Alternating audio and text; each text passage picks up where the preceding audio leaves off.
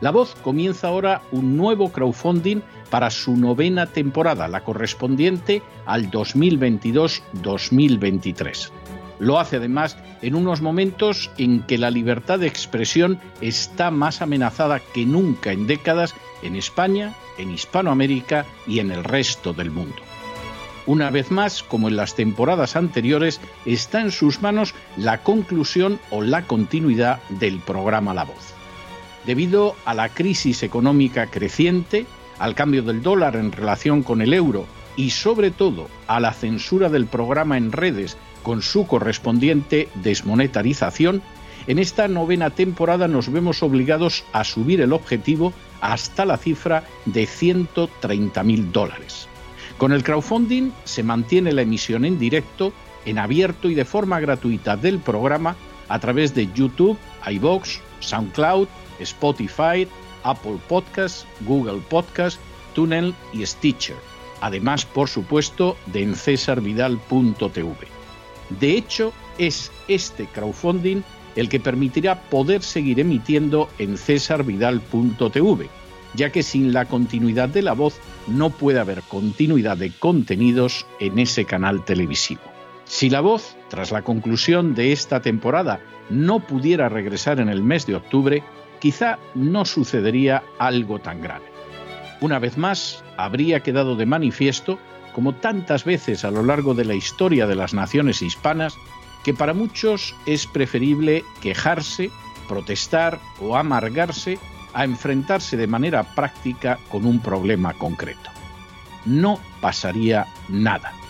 La voz simplemente dejaría de emitirse por la sencilla razón de que no hay suficientes personas dispuestas a asumir el apoyo de su causa, que es la de la libertad y de la verdad la de la información independiente y la opinión rigurosa, la de la lucha contra las tiranías y contra aquellos proyectos que pretenden convertir en esclavos a los seres humanos.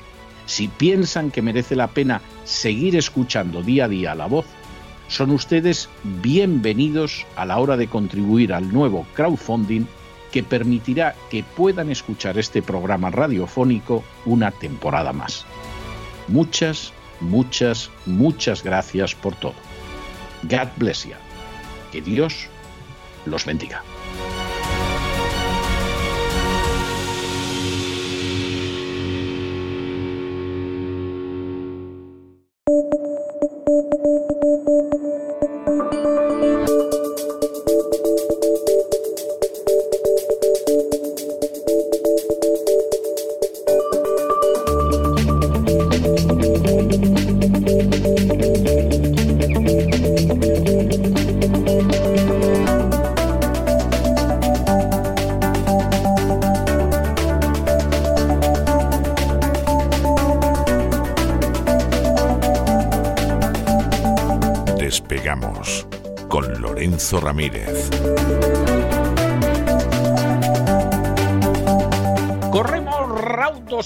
Hacia nuestro avión, atravesamos el umbral, nos tiramos en plancha sobre los asientos, nos abrochamos los cinturones,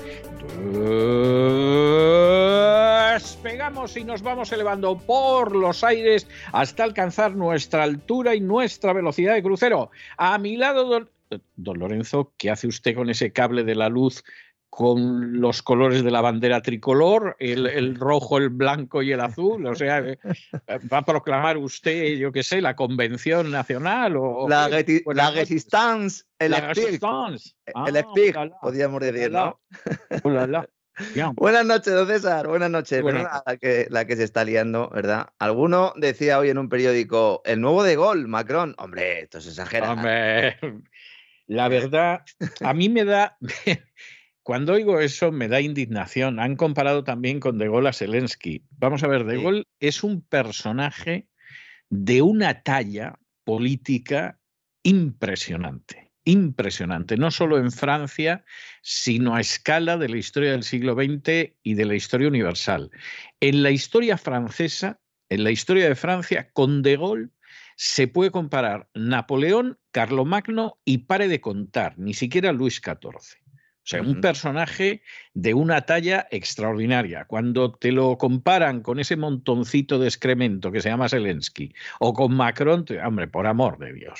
O sea, ¿pero qué está usted diciendo? Además que Macron es un hombre de los Rothschild, de la industria financiera pura y dura. Totalmente, o sea, pero... Si De Gaulle se lo hubiera encontrado por la calle, le hubiera soltado un guantazo. Bueno, y no solamente, bueno, y no solamente eso, oiga, es que De Gaulle es el sujeto que venció a Roosevelt y es el sujeto que se impuso a media docena de presidentes americanos. O sea, es que, es que estás hablando de un personaje que no tiene parangón en la historia reciente de Europa. ¿eh?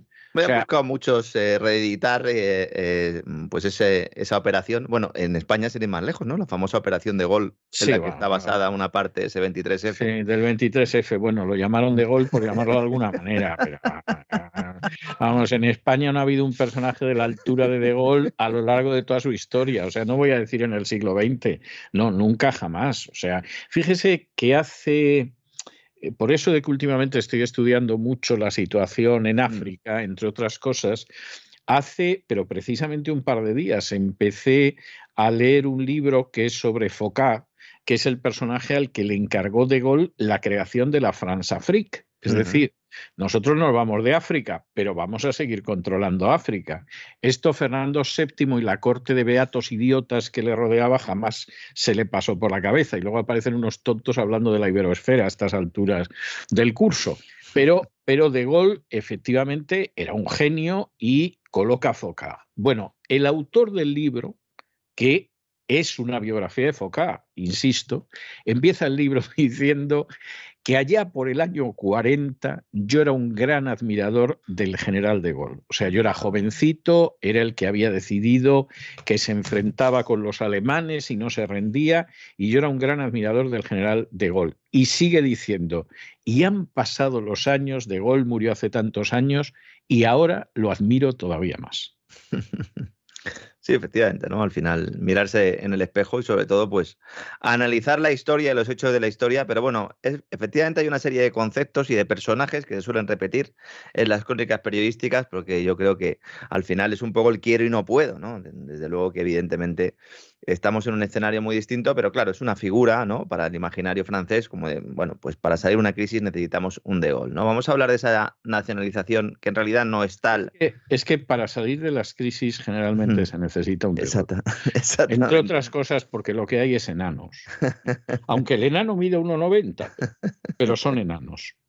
En algunos casos también eh, son enanos eh, físicamente, ¿no? Bueno, yo estoy en la cabina hoy esperando esa ensaladilla rusa que me prometió ayer, porque además hoy no he comido todavía, así que me he traído un tupper eh, para llevarme si sobra. Yo soy de los pues que se, me llevo... se va a chupar los dedos, se lo adelanto. No, no quiero yo. Guárdela, guárdela ahí en la nevera. Quiero yo aquí jactarme, que es algo que no me gusta, pero, pero. Ya sabe usted que aquí en cabina llevamos, llevamos una neverita, guárdela ahí, para que aguante bien y no nos pase como con el pescado en la película Aterriza como puedas, que al final se lo toman en mal estado y tiene, tiene que aterrizar ayer sujeto, ¿no? Que todavía escuchaba y soñaba, ¿no? Con su participación en la guerra. Aunque debo confesar también es verdad que hoy estoy un poco alicaído después de la bronca que nos han pegado los sindicatos españoles, aquellos que informamos sobre la realidad económica sin paños calientes, porque dicen que, ¿qué es eso de estar hablando todo el día de la recesión? ¿Qué es eso de estar todo el día ahí dando noticias económicas? Hay que divertirse, hombre. Hay que beber cerveza. Hay que irse de vacaciones. Hay que olvidarse de la realidad. Este es el mensaje de los sindicatos españoles. Evádanse. Miren para otro lado. Muy bien. Las palabras de Pepe Álvarez, líder de UGT, es que lo dejan claro. Que se vayan a hacer puñetas los que dicen que hay crisis. Vamos a hacer puñetas los que dicen que hay crisis. Váyanse a hacer puñetas ustedes, que están engañando al personal. Dicen, vamos a disfrutar del verano, dice él, porque nos lo hemos ganado. Hombre, se lo habrán ganado los trabajadores, ¿no? Porque ustedes, ustedes, eh, secretario general de UGT y amigos varios, llevan de vacaciones todo el año. ¿No es cierto? José Álvarez que ha sido Josep toda su vida, pero cuando lo nombraron el líder de UGT decidió eh, llamarse Pepe otra vez. Esto se hace mucho, también lo hizo. Sí, que se lo digan a Borrell, sí. claro, Borrell, también el, de COE, ¿no? Rosell, ¿no? También, ¿no? Joan, que era Juan, Juan Rosell, bueno, pues luego era eh, Joan, ¿verdad? Y Juan cuando estaba en Madrid, ¿no? Fíjese que en este tipo de argumento coinciden un poco los sindicalistas españoles, porque son muy listos, evidentemente, porque viven del sudor del de enfrente, con lo cual al final son listos, pero coinciden con el Banco Central Europeo, que se supone que es su némesis, ¿no? Porque precisamente el vicepresidente español de la institución, Luis de Guindos, acaba de decir también, oigan, que no es el momento ahora de hablar de recesión. Déjenos tranquilos. Sí, claro, o sea, ¿Eh? no nos fastidie usted las vacaciones, no nos cree problemas. A ver si se va a asustar el ministro de Economía y va a dimitir como en el Ecuador y en Gran Bretaña. Entre todos quieren mantener la afición y ya dentro de un par de meses pues tocarán la corneta y de repente todos los astros se alinearán y entonces nos hablarán de ajustes, de recortes de servicios. cuando a ellos les venga bien. Claro, exactamente. Cuando, es lo de siempre, es lo de siempre, ¿no? Y el secretario general de UGT ha hecho este llamamiento a la mariscada estival y a la cerveza playera mientras lanzaba sus soflamas en una concentración ante las puertas de la patronal, con la que se supone que está negociando una subida salarial del 3,5% en los convenios de este año, ¿no? Qué buenos son los sindicalistas, ¿no? Dicen, bueno, habrá que subir los salarios, ¿no? Ya que está subiendo la inflación. Ya diga, es que la inflación está cerca del 9, ya ha superado el 10% oficialmente en España. dice, bueno, nosotros vamos a pactar una subida salarial del 3%, del 3,5%, porque somos eh, personas que nos preocupamos, ¿no? Por el interés general y nos preocupamos por la marcha del país y por lo tanto, pues eh, queremos evitar ese efecto inflacionario de los salarios. Son ustedes unos ladrones. Han estado ustedes apoyando al gobierno contra viento y marea, aplicando políticas inflacionistas que nos han llevado hasta donde estamos ahora, y ahora nos dicen que ustedes van a pactar una subida salarial del 3,5 por responsabilidad. Es increíble que todavía haya gente que considera a estos tipos interlocutores sociales. No representan ni a un 10% de los trabajadores. En realidad, algunos estudios dicen que ni siquiera el 5%, pero vamos a dejarlo en el 10%. Se hablaba de un 8. Se hablaba en torno a un 8, pero en fin, habría que ver. Habría que ver cuántos de los afiliados a los sindicatos están pagando su cuota. Yo hice una investigación hace unos años eh, y lo hice precisamente fijándome en cuántos marcaban esa deducción en la, declaración de la renta por cuota sindical, porque además deduce, es decir, te devuelve algo Hacienda de lo que pones. Entonces, claro, si tú no has pagado, no te lo puedes deducir. Y ahí me salían, pues, eh, entre 350.000 y medio millón de sindicalistas fantasma. Y lo hice hace unos años, hace unos cinco años, cuando hice ese estudio. ¿no? Estos tipos son cómplices de todas y cada una de las políticas que nos han traído a esta situación, tanto en el ámbito monetario como en el fiscal y en el energético. Y lo, y lo digo esto y lo aviso porque dentro de unos meses, con este gobierno a lo mejor no tanto, pero si viene luego otro gobierno con otro color político, los vamos a ver todo el día en la calle. Y los vamos a ver todo el día con las pancartas diciendo la sanidad no se recorta, la sanidad se salva, viva la educación pública. Y si no tenemos dinero para pagar la educación, la sanidad y las pensiones, será en buena medida por culpa de estos señores. No estoy hablando del afiliado que se ha creído el mensaje y que va allí con su pancarta, estoy hablando de los caraduras que se sientan en las poltronas y que se ríen de todos nosotros, incluidos también los de la patronal COE. Y ahora nos dicen, no, no, en otoño. En otoño Claro, cuando hayáis llenado vuestras panzas con el dinero obtenido, gracias al sudor del que, del que tenéis enfrente, es decir, de todos los trabajadores, entonces sí organizarán una serie de movilizaciones para reclamar subidas salariales, ¿no?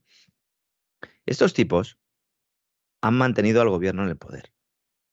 Han pactado siempre esa famosa paz social, que es otro concepto, ¿no? que yo creo que está sobrevaluado. Sí, sí, sí. sí, ¿no? Dice, no, es que hay paz social, y esto es bueno que haya paz social, es decir, que, que tienes a la gente en, en el matadero y ¿qué, pasa? Que van voluntariamente, que no tienes que poner guardias para que se metan en las cámaras de gas, que van solitos. Hay paz social. Estos tipos levantan barreras para evitar que los jóvenes puedan encontrar un empleo. Estos tipos actúan con métodos mafiosos y bloquean cualquier reforma laboral que reduzca su poder y por lo tanto su capacidad para seguir viviendo del trabajo de los demás. Estos llamados agentes sociales son lo más parecido a los sindicatos verticales del régimen franquista, pero con una gran diferencia. Y es que ahora tenemos la tasa de paro más alta del mundo desarrollado. Entonces no la teníamos. Cuando llega la democracia, la Constitución sienta las bases para crear los sindicatos independientes y libres, nos decían. Dicen, no, es que se van a mantener con las cuotas de los afiliados. Mentira. En contra de lo que dicen los tipos de comisiones sobre la UGT, hay muy poca gente que lo sepa, en ningún sitio de la Constitución se establece la obligación de darles dinero a estas organizaciones. Es falso esto. Totalmente. Totalmente. Es algo que se hace para ganar eso que denominan la paz social. Porque efectivamente, vamos a ver, uno de los aspectos que no se ha estudiado, pero que es digno de una tesis doctoral, es la enorme destrucción económica que derivó de la legalización de UGT y comisiones obreras. No estoy diciendo que no hubiera que legalizarlos o algo así, no. Estoy limitándome a señalar un hecho objetivo. Es decir, esta gente se disparó de tal manera en una época que además económicamente era muy mala, que el daño que causó a las empresas y la manera en que disparó el desempleo ya fue verdaderamente espectacular. Entonces, conclusión a la que llegan los gobiernos, primero de la UCD y luego del Partido Socialista, pues esta gente hay que sobornarla.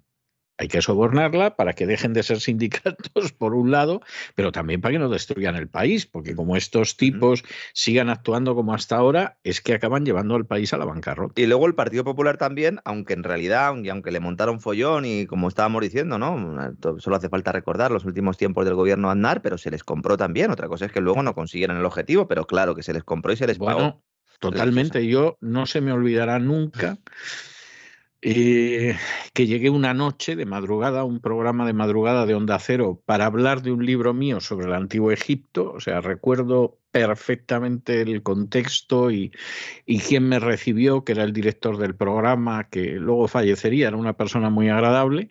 Y me acuerdo que lo primero que me soltó mientras me sentaba a la mesa en el estudio fue, hay que ver el acuerdo al que ha llegado Arenas con los sindicatos realmente es impresionante que ha llegado a un acuerdo que esta gente no hubiera sacado eso con el Partido Socialista. Y yo pensé, hombre, claro, pues por eso, con el Partido Socialista, el Partido Socialista, hombre, les hubiera dado dinero, pero hubiera sabido templar gaitas. Arenas les ha dado todo lo que ha pedido y además un plus.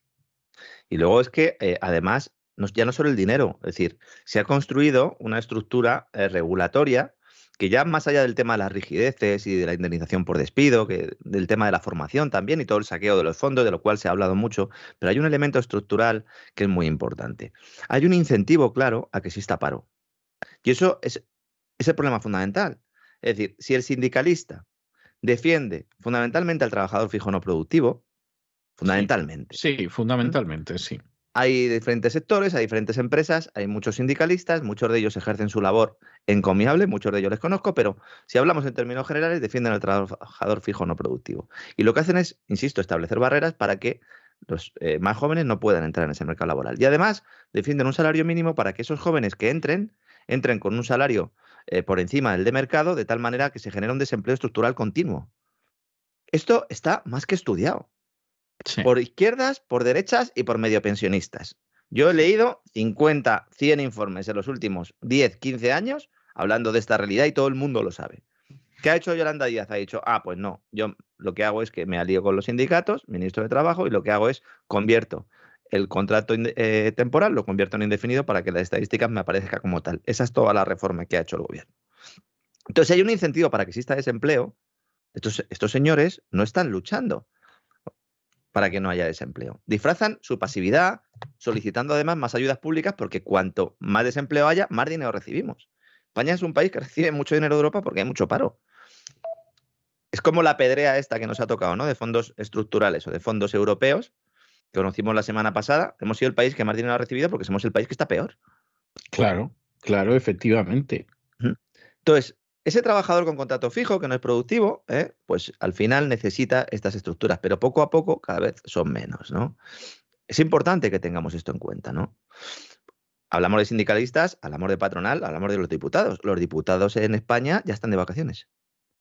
Hombre, claro. Vacaciones escolares. ¿Pero qué espera usted, por Dios? 62 días de vacaciones tienen estos tipos. Ahora en verano. Es estupendo. Es, que, Es, espectacular. Vamos a ver. Está, En Reino Unido está dimitiendo medio gobierno, bueno, en, todo el planeta, ¿no? Pero en el caso de Reino Unido, por contar, ¿no? Lo de Boris hoy. Está Macron nacionalizando empresas, que ahora vamos a entrar en ello. En Alemania, el gobierno semáforo viendo a ver cómo llena los almacenes de gas. Estados Unidos, más mal que bien, allí peleándose con la mirada puesta en el midterm y en ese viaje por Oriente Medio del que hablaremos en, en unos días, ¿no? Y nosotros aquí, 62 días de vacaciones. 62 días. ¿eh? No está mal, ¿eh? que eso no lo tienen ni, ni los niños en escolares, porque al final se les apunta a campamento y a cosas. Ni nosotros siquiera. Nosotros tampoco, nosotros tampoco. Nosotros siquiera con las horas que echamos a lo largo del día, ¿eh? y que nosotros no hacemos festivos durante el año, también hay que decirlo, ¿no? También hay que decirlo, ¿no? Todo esto no se comenta en los grandes medios de comunicación. Sacan a Pepe Álvarez allí, dicen, el señor este tiene todo el derecho del mundo de irse de vacaciones tranquilo, sin que nadie le moleste, hablando de recesiones, de crisis energéticas, de pobreza de los hogares, de quiebras de empresas. No, señor. De eso ya hablaremos cuando llegue el otoño. Hay un tema que la verdad es que ha corrido como la pólvora en las últimas horas en España. Está el personal con un miedo al corralito tremendo. Está el personal muy asustado por el tema de los Tiene razones para ello, ¿eh? Claro, es que eh, hace poco fue la última crisis financiera y muchos todavía tenemos en la retina ¿no? lo, que, lo que sucedió en esa crisis financiera. También tenemos ¿no? noticias de que hay algunos países donde ya están eh, aplicando determinadas restricciones ¿no?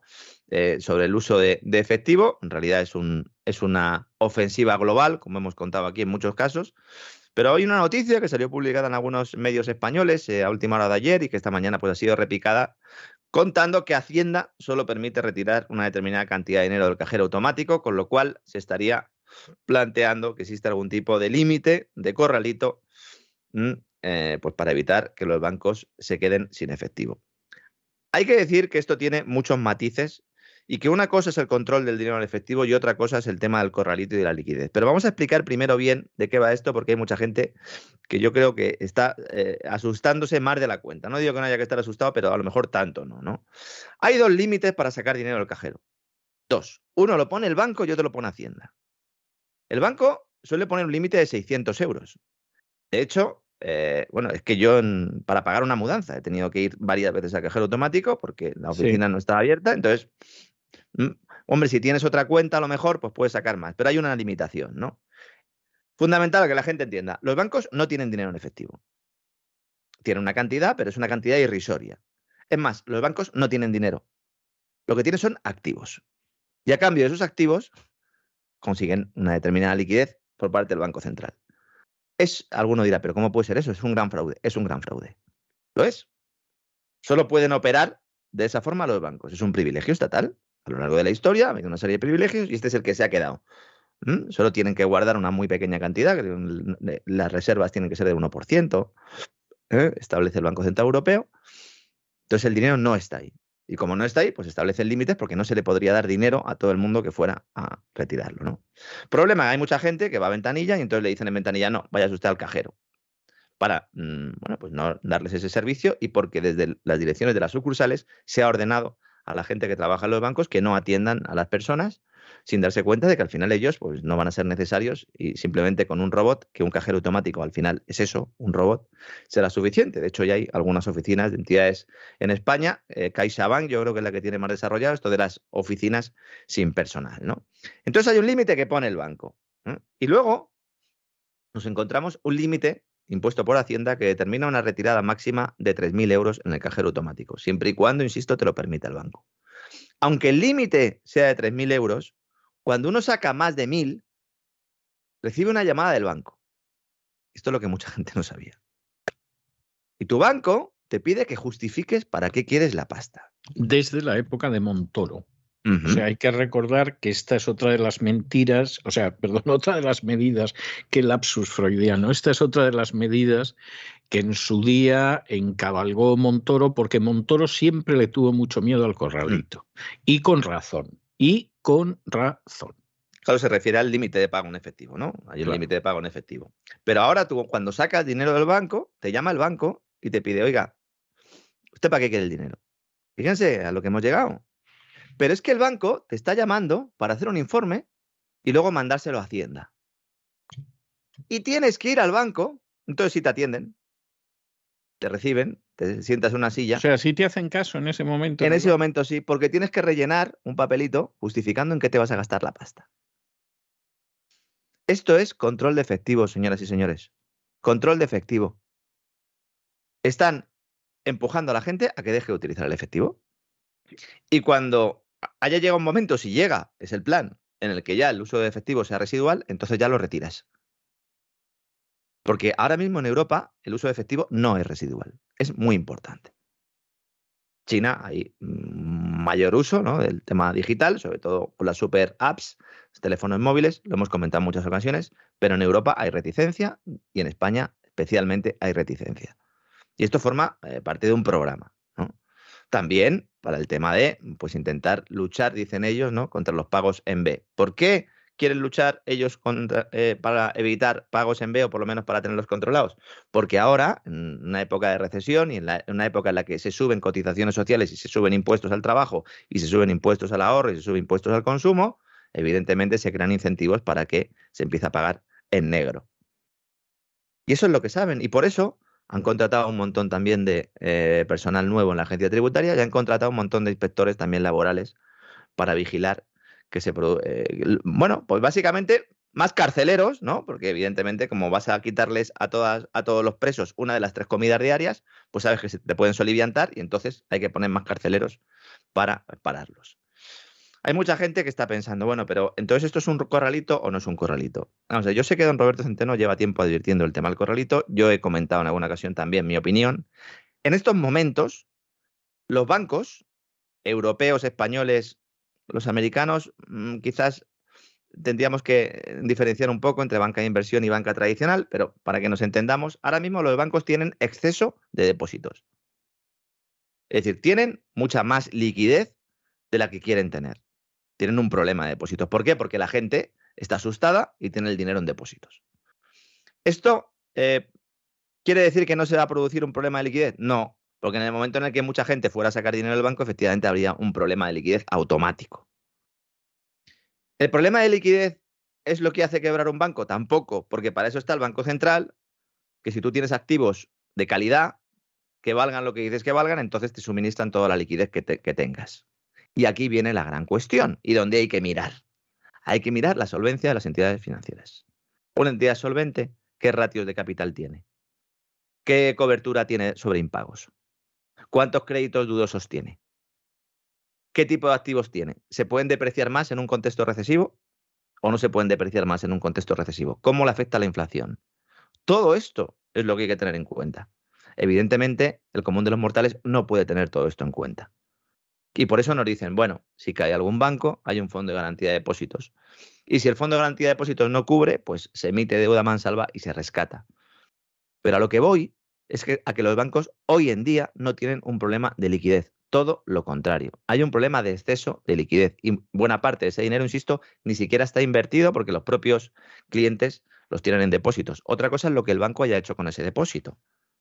Porque otro de los privilegios que facilitan este, este negocio bancario. El, misterio de la banca, decía Rothbard, gran libro que recomiendo a todo el mundo, que se puede encontrar con facilidad, yo creo que en español y en inglés, en Internet, El misterio de la banca. Y es que lo que hacen ellos básicamente es coger un dinero que tendría que estar a la vista y lo prestan de forma irregular y violando el contrato y violando los principios generales del derecho. Pero bueno, es legal, ¿no? es legal. Lamentablemente es legal. Entonces tú vas al banco, piensas que tienes un depósito a la vista y se lo han, presentado, se lo han prestado a un señor ¿no? que tiene una mercería pues, en determinado pueblo y que ya ha solicitado tres créditos ICO y que a lo mejor no los devuelve. Ahí hay un riesgo, evidentemente, pero no es un riesgo tanto eh, de solvencia del banco, sino un problema de liquidez que puede tener puntual. ¿Que eso luego puede dar lugar a problemas de solvencia? Efectivamente. Pero vamos a diferenciar esto porque, eh, insisto, va a aumentar mucho la delincuencia cualquiera que hable con gente del Ministerio de Interior y con gente de, las fuerzas y cuerpos de seguridad del Estado sabe que ya está aumentando notablemente la delincuencia. Un país que se va a enfrentar a una situación como la que va a estar España, por mucho que lo niegue el gobierno, va a tener eh, problemas de inseguridad importantes. Va a haber robos en los domicilios. Entonces, tener dinero en casa, mm, bueno, pues si tienes una infraestructura que te permita proteger ese dinero, estupendo, ¿no? Alguno dirá, pues en mi casa está mucho mejor. Bien. Sí, eh, eh. hombre, claro, es que depende, porque evidentemente en un armario, en una caja, no. Hombre, si tienes una casa que puedes tener mm. una caja fuerte y la caja fuerte mm. está oculta detrás de un Picasso y tal. Sí, pero también te pueden poner una pistola en la cabeza y al final acabas abriendo tú la caja fuerte. Sí, sí, eh, ha habido algún caso, sí. Claro, reciente además, ¿no? ¿Verdad? Gente famosa y tal. Sí, sí, de gente famosa, sí. Entonces, tener un dinero eh, por si hay problemas de retirar de efectivo, de que se caiga la aplicación que uno esté usando, si realiza pagos por internet, etcétera, etcétera, recomendable, evidentemente. Tener dinero en varias entidades financieras, incluso en algún algún suministrador de servicios financieros que no sea estrictamente un banco y que pueda realizar pagos ¿no? a través de Internet, a, través también de aplicaciones, eh, estupendo, porque así si hay algún problema con, la, con el acceso al efectivo, o bien que el cajero automático al que tú vayas este, eh, no funcione y no tengas otro en no sé cuántos kilómetros a la redonda, porque como van a desaparecer el 70% de las sucursales bancarias, pues muchos de los cajeros automáticos van a desaparecer también. Bueno, y, van a desaparecer también muchísimos de los empleados de banca, claro. que, que a mí realmente me conmueve porque están pidiendo estos días a los usuarios de banca que se solidaricen con ellos. Sí. Y claro, ya ha habido más de uno que ha dicho, sí, hombre, después de lo mal educados, lo chulos y lo prepotentes que son ustedes por regla general, ahora pretenden ustedes que nos solidaricemos, en recuerdo a la manera tan cerda como tratan ustedes a los ancianos, ¿no? Nos vamos a solidarizar con ustedes. Y claro, ahora, pues, eh, claro, de banca y todo. Hay gente que trata de la manera más educada y más correcta a las ancianitas y hay quien parece que ha nacido como una coli y que mm. nunca ha tenido una madre, ¿no? Pero, pero evidentemente, evidentemente les espera una muy mala época a los empleados de banca. ¿eh? Sí, sí. y, no, y que, y como dice la Biblia, el que no ha mostrado misericordia, que no espere misericordia. ¿eh? Bueno, ya ha habido, ya ha habido informes, ¿no? Que apuntaban, creo que era JP Morgan, eh, o si no era algún otro banco de inversión en Estados Unidos, que apuntaba que en 2030 el 70% de las oficinas bancarias en España habrían desaparecido. Pues eh, eso es lo que estamos hablando. Entonces. Va a ser así. Y esa gente, desde luego, que no espere la simpatía de los demás, porque, porque con los demás no se han portado bien. Muchos de ellos. gente que sí, claro. Pero... Muchos de ellos están dando cuenta y además dicen, no, es que yo obedezco órdenes, bueno, pues eh, quizás sea la, excusa peor que podían utilizar en estos casos. la agencia tributaria que también obedece órdenes y aquí todo el mundo al final pues efectivamente. Yo también podría estar obedeciendo órdenes y cobrando un dineral, pero he elegido no hacerlo y al final eso es una decisión que tenemos que tomar cada uno, ¿no? Exacto. Bueno, entonces al final hay que tener algo de efectivo y luego hay que tener pues medidas eh, o intentar distintas herramientas para poder pagar si uno tiene problemas para sacar efectivo.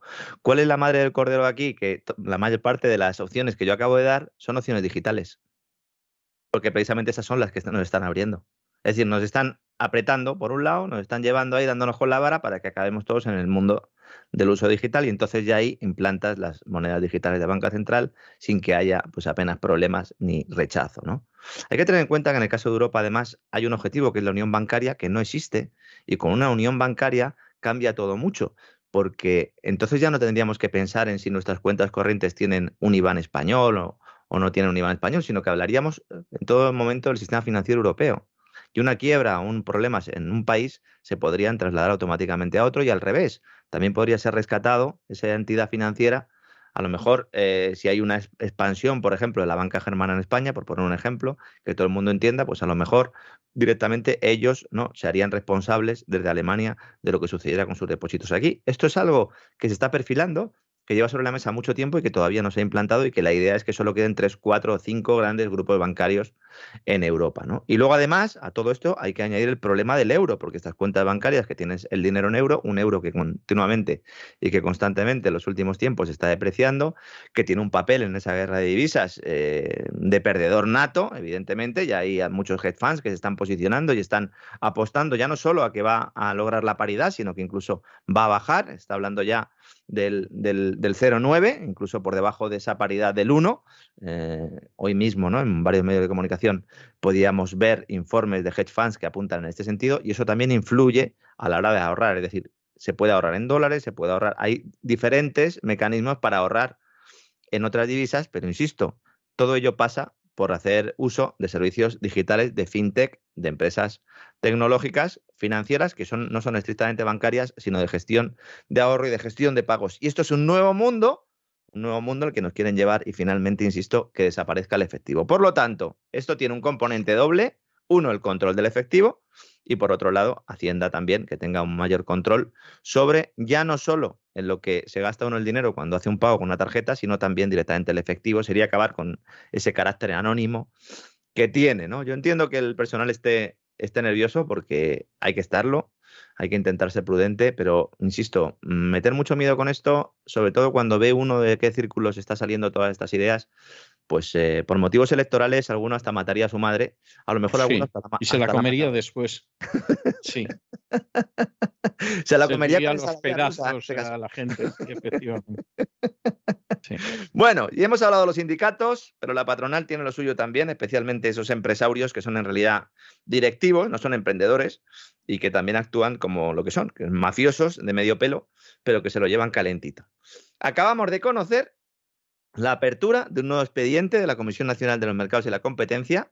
Bueno, el cierre del expediente, más bien, multando con 200 millones de euros a seis grandes constructoras por haber alterado durante 25 años miles de licitaciones públicas destinadas a la edificación y obra civil de infraestructuras. El interés general era esto, ¿verdad? El interés general. 25 años pactando y encima te pillan. Es decir, bueno, primero la CNMC, eh, no sé, si llevan 25 años haciéndolo y se han dado cuenta ahora, menudo lumbreras, ¿no? En segundo lugar, 200 millones de multa. ¿Esto qué es? Esto es una cantidad irrisoria, teniendo en cuenta la morterada de millones que se han llevado durante este cuarto de siglo amañando contratos. Bueno, estoy hablando todo el rato en pasado, pero seguramente se sigan amañando en estos momentos igual, ¿eh? Sí. Y si no, que se lo digan a las empresas estar de gestión de servicios públicos, recogida de basuras los que realizan los servicios también de suministro de material en determinados colegios, los del papel higiénico de los que hablaba ayer. Yo, que hay padres que se tienen que llevar el papel higiénico cuando se ha pagado una empresa para que lo ponga, amiguete del otro de turno. Muchas de estas aparecían en Gürtel y ahora siguen trabajando con la administración socialista. ¿Eh? Estamos hablando de Acciona, Dragados, ACS, FCC, Ferrovial, OHL y SACIR. ¿Todas? Todas. ¿Todas? Los seis principales grupos constructores españoles que desde el año 1992 dijeron, bueno, vamos a aprovecharlo de la Expo, ¿no? Ya que ha salido esto también, se han reunido desde 1992 todas las semanas. Todas las semanas. Es conmovedor, ¿eh? Es conmovedor. No me diga usted que no le conmueve. A mí me conmueve sobre todo, me conmueve que lo diga la CNMC. no sé, yo estaba leyéndolo y diciendo, bueno, pero esta gente, que, ¿qué pasa? Que están viendo que el gobierno ya se va y le quieren pegar. Decidían los contratos en los que iban a compartir trabajos técnicos de sus ofertas. Esto lo hemos comentado aquí en varias ocasiones, un poco por encima. Yo no me he querido tampoco pringar mucho, porque en este caso tengo conocimiento de primera mano. Pero no por ello deja de ser un escándalo que a todo el mundo le da igual. Estamos hablando de robo masivo en la construcción de infraestructuras que se denominan de interés general. Es decir, estamos hablando de hospitales, colegios, carreteras, aeropuertos, centros sanitarios. Pero no era el dinero de los impuestos para estas cosas, decíamos. Claro, para pegarle la morterada a esta gente. Un robo que además atentaba gravemente contra la competencia porque no permitía a otras empresas lograr los contratos, aunque a veces se les entregaban las migajas a cambio de participar en la construcción. Es decir, encima lo subcontrataban. Sí, sí, claro. Estos golfos empresarios son los que reciben luego el dinero de los paquetes de gasto público cuando se dice, vamos a lanzar un plan de estímulo. Sí, pues ya se sabe quién queda estimulado. Pues estos salen del, del bar y dicen, a ver, abren la bolsa, echa, echa aquí la morterada. Ese gasto público que los gobernantes nos dicen que van destinados a superar las crisis económicas, a avanzar en la digitalización, en el crecimiento sostenible y todas esas zarandajas, ¿no? Y no solo trincan aquí en España. Es que antes de ayer estábamos diciendo que muchas de estas empresas optaban a contratos en Estados Unidos del plan de infraestructuras de Biden. De hecho, ACS es el mayor contratista extranjero en Estados Unidos. Sí. ACS es el mayor contratista del mundo solo por detrás de, un par de empresas chinas del mundo de obra pública. Y te pillan aquí y no pasa nada. Desde 1992. ¿Mm? Y hablando de grandes empresas, antes lo comentaba usted, don César, se confirma también lo que avanzamos aquí hace unas semanas, que el gobierno francés efectivamente inicia una ola de nacionalizaciones en el sector energético, donde el Estado ya tiene una importante presencia, hay que decirlo todo pero van a utilizar la actual crisis de suministro para realizar estas operaciones. Macron acaba de anunciar la nacionalización de la mayor eléctrica europea al adquirir el 100% del capital de EDF, Electricidad de Francia, es el nombre de la empresa. Ya tenía el 84%, yo de verdad veo a más de uno ahí que se viene muy arriba con el análisis. El 84% era, era del Estado. En realidad es un rescate. Porque resulta que cuando uno va a mirar los libros contables, dice, a ver, sácame los libros. Ahí va.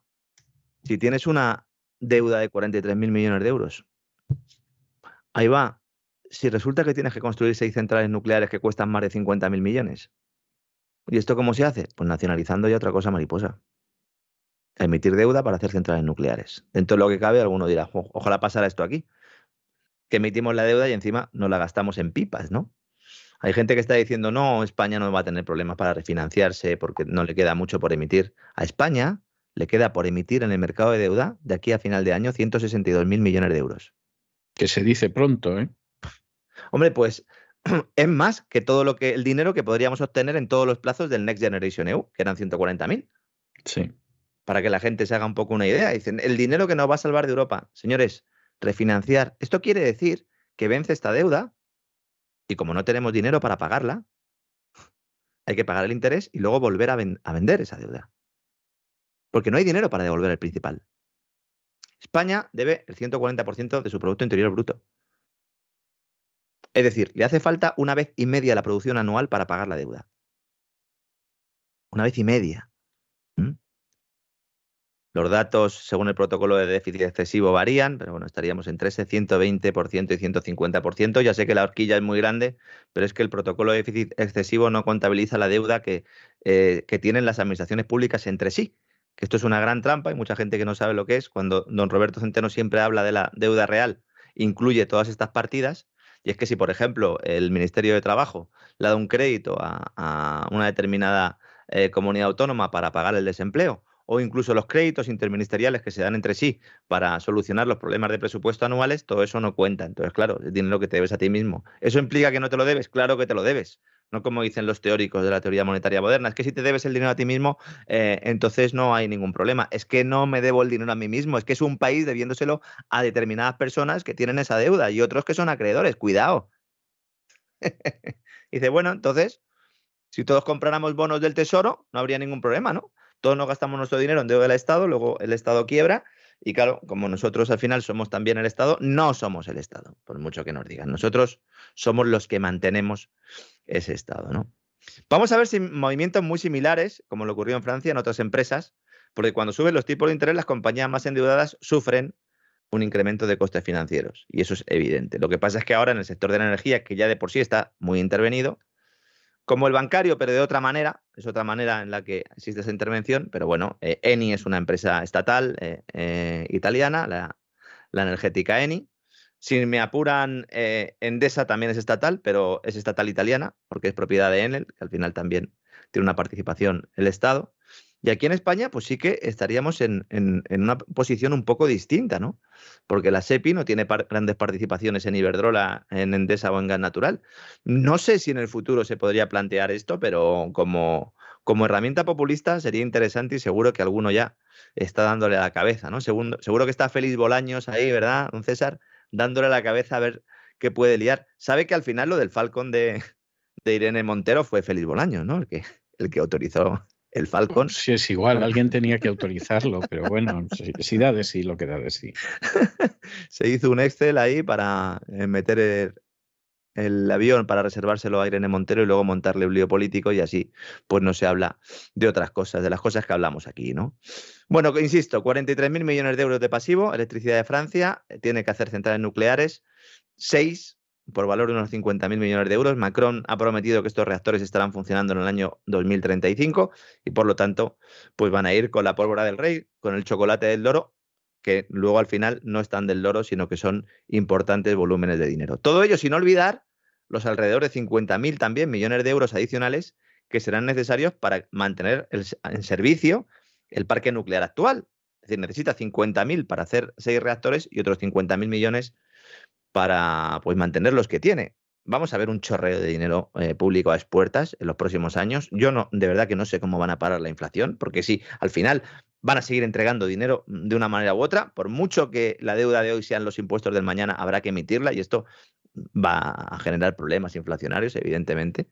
Pero bueno, porque ¿de dónde va a salir esta lluvia de millones? Pues de los impuestos presentes y futuros, es decir, del déficit y de la deuda. Por eso, el ministro de Finanzas francés, Bruno Le Maire, acaba de declarar, este es el que decía que había que destruir Rusia, ¿eh? acaba de declarar que las normas de endeudamiento de la Unión Europea para los Estados miembros están obsoletas. Esto está obsoleto. Esto tiene que reflejar fantástico.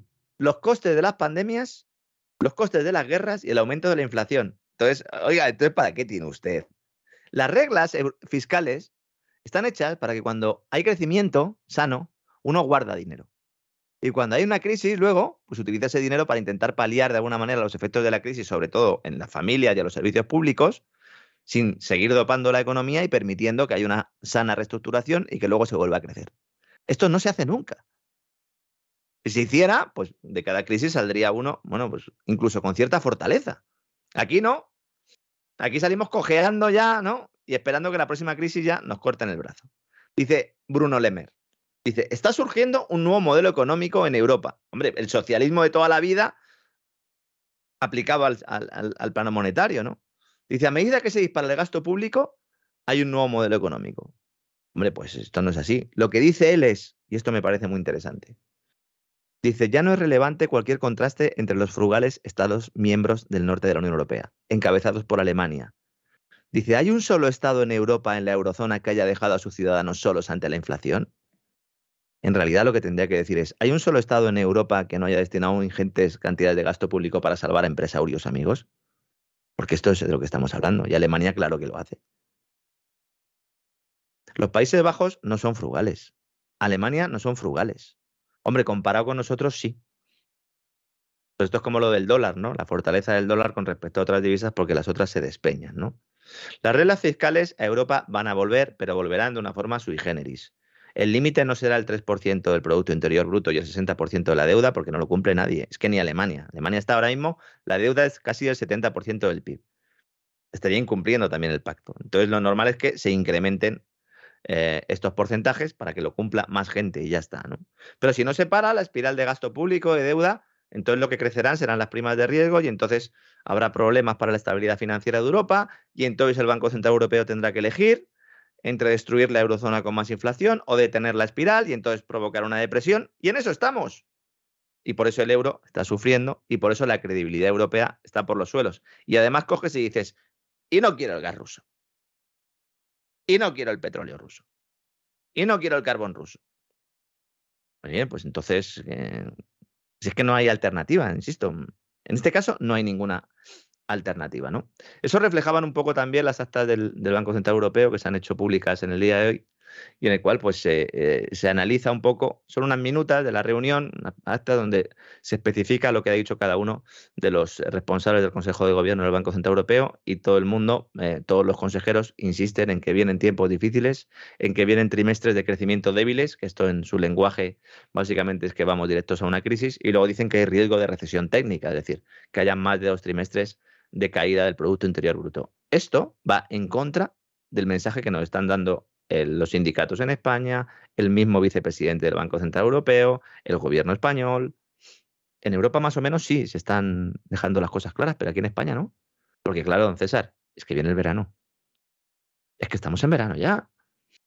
Es que hay que aprovechar el turismo. Pero vamos, es que no hay quien lo niegue. O sea, es, es imposible negar que estamos en verano. Claro.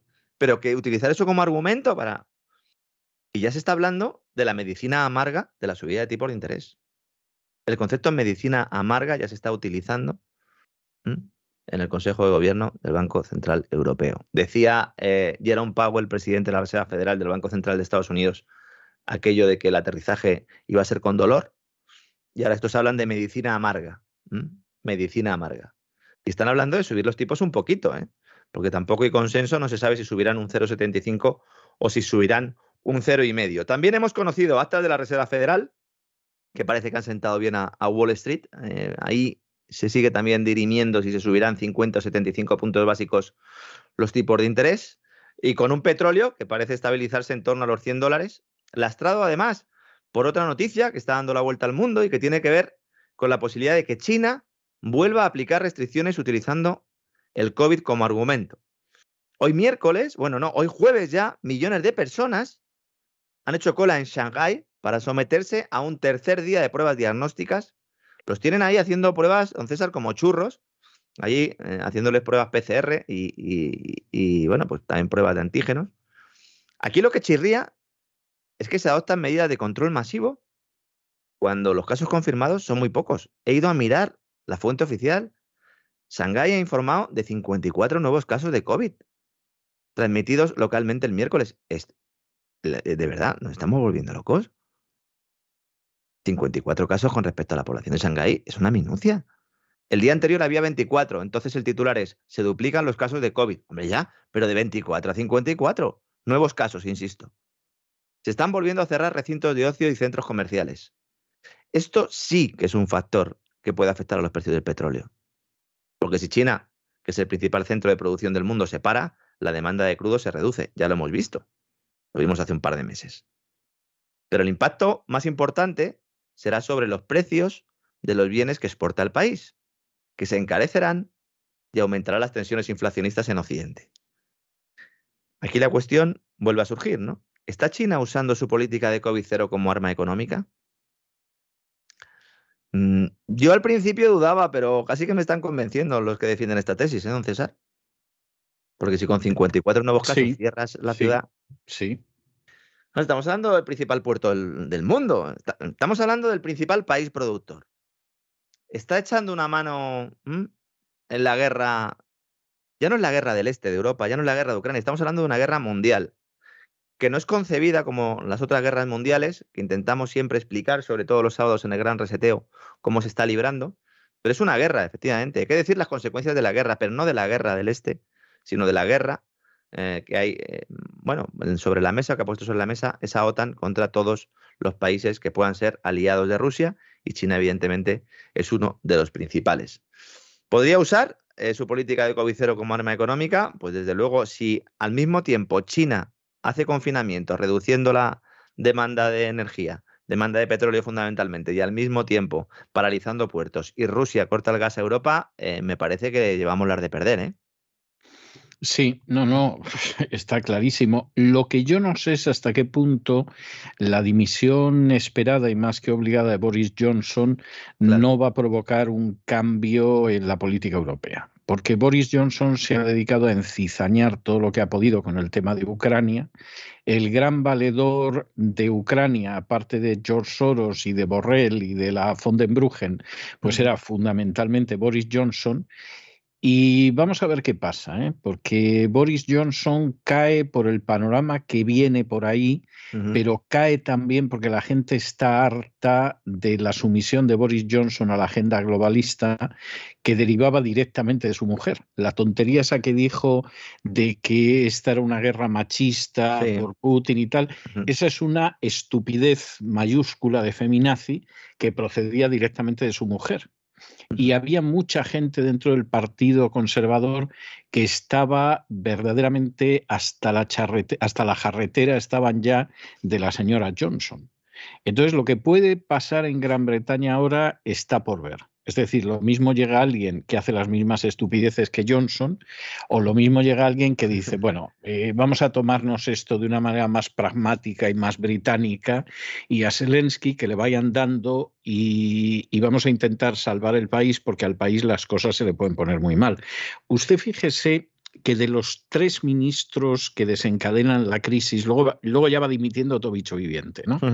Pero los tres que dimiten primero son el de Economía, el de sanidad y el de transportes. Es decir, el de economía porque dice, a mí no me vas a cargar tú con la que viene ahora, que es de campeonato y que tú has contribuido mucho a esto.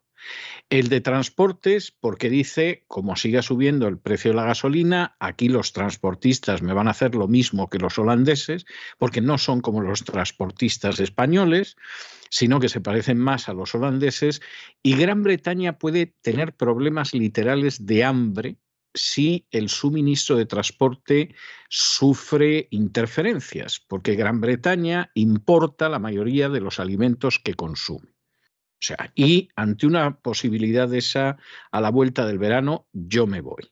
Y el de sanidad, porque dice aquí nos van a querer meter en otro confinamiento, en otro lío y tal, yo aquí no estoy para dar la cara. Y es curioso que al mismo tiempo que se le van esos tres ministros a Boris Johnson, se le van esos mismos tres ministros al presidente del Ecuador.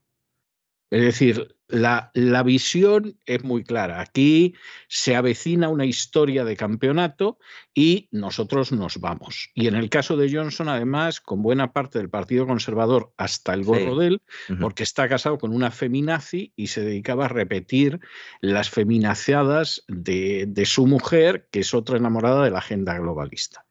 Y es posible que el Partido Conservador aquí intente dar un giro en vista de lo que se viene. Exactamente todo lo contrario de lo que está haciendo el Partido Popular. No, el Partido Popular viene a, instaurar el mismo modelo con otras siglas y con una gallota en lugar de un puño y una rosa. Y además con, eh, un carácter totalitario, sobre todo en el tema sanitario, muy superior. Es decir, el que tenga dudas sobre lo que es Feijóo, que analice cómo ha llevado toda la política anti-COVID en Galicia y se dará cuenta realmente ¿no? de que es, como es un Mario Draghi eh, a la española. Y de hecho yo creo que por eso da el perfil, ¿no? Para hacer lo que, lo que le han dicho que haga, ¿no? Con, lo cual, con lo mm. cual es posible que, como suele suceder desde hace 500 años, los británicos consigan remontar la historia simplemente por pura sensatez británica y los españoles se peguen el guarrazo histórico por puro cerrilismo hispánico. Es decir, a mí esto me da mucha pena, porque la verdad es que me da mucha pena, pero, pero si uno observa la historia de, del último medio milenio y compara las dos naciones, pues al final eh, Gran Bretaña suele salir mejor, hombre, en alguna época, porque era un imperio más fuerte que España, pero en otras épocas no tenía punto de comparación con la riqueza y la pujanza de España. Y sin embargo, salía mejor porque siempre ha tenido una visión bastante pragmática. Y, en la vida la visión pragmática significa, pues hombre, que no tienes que convertir a los herejes a martillazos si no se dejan convertir, porque es que al final te vas a hundir tú, Felipe, que eres muy bruto, hijo. Y entonces eh, esa mentalidad eh, pragmática del inglés en España brilla por su ausencia. Hay, otro tipo de, características históricas, por ejemplo, la corrupción, el cuñadismo, eh, qué sacamos de esto, qué hay de lo mío, quítate tú que me ponga yo. Eso, eso se ha mantenido en 500 años, con malas consecuencias, hay que decir. bueno, de alguna manera también los mercados ahora mismo, durante el día de hoy, hay algunos que sorprendían, pero respaldan justo el análisis que está haciendo usted, don César. De hecho, la bolsa de Londres eh, está subiendo, no mucho, pero está subiendo, es decir, dimite el primer ministro y medio gobierno y entonces la bolsa en lugar de caer sube, entre otras cosas porque llevaba descontando ya eh, eh, los problemas en el gobierno desde hacía tiempo y de hecho lo que estaban deseando era que se fuera, que se fuera Boris Johnson. como bien dice usted, don César, dentro de su propio partido, las voces de dimisiones, bueno, de hecho es que tuvo que pasar una, una moción de estar de confianza, de censura, hace relativamente poco tiempo. Y bueno, pues de hecho, en la bolsa de, Londres hoy es la más recomendada de cara a los próximos meses. Por eso Claro. Lo, clava usted, ¿no? y ha este sido, y además ha sido en horas. Es decir, le, dimiten estos tres ministros y Boris Johnson dice que se queda porque en momentos así hay que quedarse. Bueno, ya acabó el día diciendo que se va, pero que se queda hasta que se sepa quién lo sucede, no sé qué. Hoy que me voy, que me voy, aunque no se sepa que me voy. Pero claro, hay muchas razones para eso. Es que el sistema británico, a pesar de que sea una monarquía y que sea un sistema parlamentario, es infinitamente más democrático que el sistema español, que fundamentalmente es un sistema del antiguo régimen. Entonces, de entrada, de entrada, los distintos diputados son elegidos de manera mayoritaria por su constituency, por su circunscripción. Y se van a trabajar a su despacho todos los días y reciben a la gente de su circunscripción. Y entonces allí llega, como si fuera uno de los antiguos médicos del seguro, el parlamentario, va entrando la gente y le dice, oiga usted, que nos están poniendo una fábrica que ensucia el agua o está estropeando el parque. Oiga usted que como se nos lleven esta fábrica nos vamos a comer los mocos. Oiga usted que no sé qué. Y el parlamentario intenta hacer porque como no haga, no lo vuelven a votar. Y entonces eso hace que el sistema sea mucho más democrático, como pasa con el sistema americano. En España, donde al final el diputado sale porque a la cúpula corrupta hasta la médula de su partido le ha salido de las gónadas colocarlo ahí, aunque sea un tío de lo más indeseable o una tipeja de lo más asqueroso, pues evidentemente, ¿qué le va a importar lo que le pase a la gente? Con quien tiene que llevarse bien es con la cúpula de su partido, que lo va a poner o lo va a sacar. Y claro, eso hace que al final el sistema pues sea muy distinto. ¿Para qué nos vamos a engañar? Sí, sí, completamente, ¿no? Y luego, antes de terminar, me gustaría eh, comentar algo sobre la famosa mina de, Uganda, que un día pues, hablé un poco por encima y hay mucha gente que me sigue reclamando porque soy consciente de que todo ese proceso eh, que hemos explicado antes, ¿no? toda esa tendencia global, la desaparición en efectivo, eh, el tema de la incertidumbre financiera, económica, monetaria, ha hecho que muchos compren oro como reserva de valor y para, de alguna manera también, pues salvaguardarse ¿no? a esta incertidumbres y hasta elevada volatilidad. Y entonces hay mucha gente que está interesada en las noticias del oro. El gobierno de Uganda anunció el pasado 8 de junio, ya hace un mes justo, los resultados de una reciente exploración en la que habrían descubierto un yacimiento de 31 millones de toneladas de oro, principalmente en, la zona noreste, en el territorio de Kamamoja. ¿no? 31 millones de toneladas es mucho o es poco. Hasta ahora, según el World... Atención, ¿eh? Atención, según el World Gold Council, se han extraído de oro hasta ahora en la historia más de 200.000 toneladas. Unas 200.000 toneladas. Y estoy hablando de 31 millones las que habría ahí. Automáticamente todo el mundo se volvió loco. Esto va a hundir efectivamente el precio del oro, porque si de repente se descubre mucho, esto es como pasó ¿no? en España cuando trajeron el oro ¿no? de América y entonces se generó un episodio inflacionario que se contagió por toda Europa porque de repente había una expansión monetaria. En este caso no porque nadie le diera a la impresora en el Banco Central, sino porque había mucho oro. A ver, de estas 31 millones de toneladas, son extraíbles 320.000 toneladas, que ya es una cifra elevada, no es tanto como la de los 31 millones, pero mm, es aproximadamente, bueno, eh, casi el doble que la cantidad de oro que se ha extraído hasta ahora, ¿no? Las reservas, las estimaciones de oro restantes estaban en unas 53.000 toneladas, en reservas identificadas y de repente sobre estas 53.000 aparecen 320.000. Notable lo que ha pasado, ¿no? ¿Saben quién va a sacar este oro? Los chinos. Hombre, naturalmente. El portavoz del Ministerio de Desarrollo de Materias Primas y Energía de Uganda dice que este yacimiento ha sido posible tras dos años de exploraciones y que la empresa minera, que se llama Wagagai, empresa minera china, ha sido la primera en establecer allí su base de extracción, que ya ha metido 200 millones de dólares, que ya ha construido una refinería y el Parlamento de Uganda ha anunciado sus intenciones de invertir en la minería del país y ha aprobado además la creación de una compañía minera nacional. Todos los proyectos mineros que se lleven a cabo en el país estarán obligados a firmar un acuerdo de producción en el que esta compañía estatal se llevará el 15% de la operación. Algo parecido ¿no? a lo que sucede con los países eh, gasistas y petroleros. ¿no? Ahora, ahora añado usted otra cuestión. Uno dirá, pero bueno, ¿y es que Uganda no podría esto, en fin, dirigirlo hacia las potencias democráticas de Occidente? Vamos a ver. ¿Cuál es la potencia colonial anterior de Uganda? Reino Unido. ¿Eh? ¿Tiene Uganda algo que agradecer al Reino Unido? La explotación y los golpes de Estado.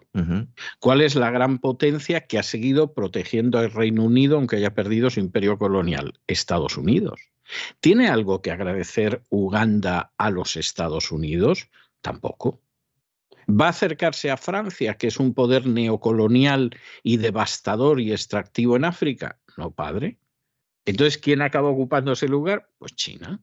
O sea, si es que es que es de sentido común. O sea, si es que no puede ser de otra manera. Todo claro, a lo mejor eh, nos dicen dentro de unos meses. Resulta que Al Qaeda ha fijado su nueva base o en Uganda, en Uganda. Sí, Entonces, claro, habrá que intervenir, porque claro, como hay terrorismo islámico, Sí. ¿Eh? Lo que pasa es que si están por ahí los chinos, los de Al Qaeda, sería prudente que ni se asomen. Sí, porque además se les suele, se les suele localizar bien porque, porque hablan perfecto inglés. Eh, es lo que suele suceder en, estos casos, ¿no? y además los chinos son, son expeditivos a la hora de enfrentarse con el terrorismo islámico. ¿eh? Lo que comenta usted de África es determinante. Lo hemos contado en el gran reseteo en cesavidal.tv, pero para el que no sea suscriptor del canal, yo le animo aquí ¿no? a que se suscriban, pero para el que no lo sea, le voy a dar un par de datos. Desde 2010 se han creado 25 zonas de cooperación económica y comercial entre 16 países africanos y China. 25 zonas. Es verdad que el gas y el petróleo es uno de los recursos favoritos de los chinos, pero también tierras raras y en este caso metales preciosos, ese oro. Esto ha provocado que mm, algunos dicen un derrumbe en bolsa del oro, no, no se ha derrumbado, ha bajado levemente el oro. El oro es un mercado que está excesivamente manipulado, siempre lo digo y lo vuelvo a repetir. Una cosa es el oro papel, es decir, los activos financieros ligados al oro, que esos están completamente manipulados por la gran banca de la City, de hecho, les han sancionado en varias ocasiones por manipular ese precio del oro. Y luego está el tema de los lingotes, que también está relativamente manipulado. Esto lo ha estudiado mucho el economista norteamericano James Rickards, que yo creo que es el que más ha estudiado estas cosas, al que le interese que busque libros de James Rickards, que yo creo que encontrará la explicación a muchas de las cosas que han pasado con el mercado del oro. ¿Qué pasa? Que China, Rusia también, el Banco Central de Rusia, habían estado comprando mucho oro, sobre todo a partir de 2014, cuando ellos ya vieron un poco por dónde iba a ir el escenario internacional y cómo de alguna manera se iba a producir una quiebra más o menos ordenada del sistema monetario tradicional basado en el dólar y basado simplemente en el respaldo de esa Reserva Federal con esos petrodólares, ¿verdad?, ayudados por Oriente Medio. Ellos ya vieron que íbamos a un cambio de paradigma monetario y han comprado mucho oro. La Reserva Federal también, porque evidentemente la Reserva Federal también sabe eh, lo que hay. Eh, una cosa es participar y otra cosa es que no eh, te cubras ¿no? para intentar limitar los daños de tus propias acciones. Y esa es la historia. Y entonces va a llegar un momento en el que va a haber que respaldar el dinero con algo más que con la credibilidad de un Estado. Rusia ha apostado por las eh, materias primas, fundamentalmente las materias primas energéticas. China quiere sumarse a todo ello con esa cesta de divisas eh, que está un poco debatiéndose ¿no? en el seno del BRICS y en el cual el yuan tendría un papel importante, pero necesita algo más China y en este caso, pues evidentemente sería el oro. Así que yo creo que esto es una noticia que es buena, en realidad no es mala, incluso para Occidente sería buena porque tendría que obligar a que el dinero vuelva a ser lo más parecido al dinero y que dejó de ser cuando se decidió que todo eh, emisión fuera fiduciaria y que no estuviera respaldado en ahorro real. Es decir, a largo plazo yo creo que es bueno porque el dinero sano se termina abriendo camino. El problema, como siempre digo, pues es las víctimas ¿no? que pueda dejar a su paso todo este proceso, César. Efectivamente es así, la verdad es que es así. Pues muchísimas gracias por todo, Lorenzo, un abrazo muy fuerte y nos volvemos a encontrar mañana, Dios mediante. un fuerte abrazo, hasta mañana, don César.